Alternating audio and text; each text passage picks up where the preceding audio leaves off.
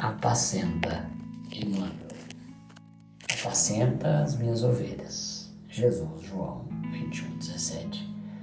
Significativo é o apelo do Divino Pastor ao coração amoroso de Simão Pedro para que lhe continuasse o apostolado.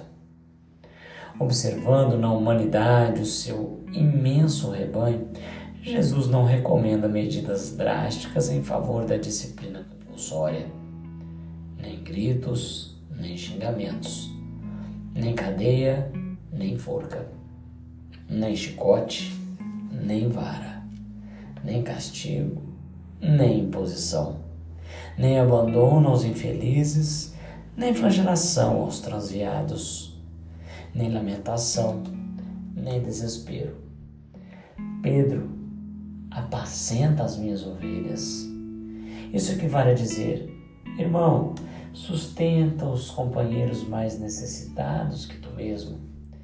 Não te desanimes perante a rebeldia, nem condenes o erro do qual a lição benéfica surgirá depois. Ajuda ao próximo ao invés de vergastá-lo. Educa sempre. Revela-te por trabalhador fiel. Sê exigente para contigo mesmo e ampara os corações enfermiços e frágeis que te acompanham os passos. Se plantares o bem, o tempo se incumbirá da germinação, do desenvolvimento, da florescência e da frutificação no instante oportuno. Não analises destruindo.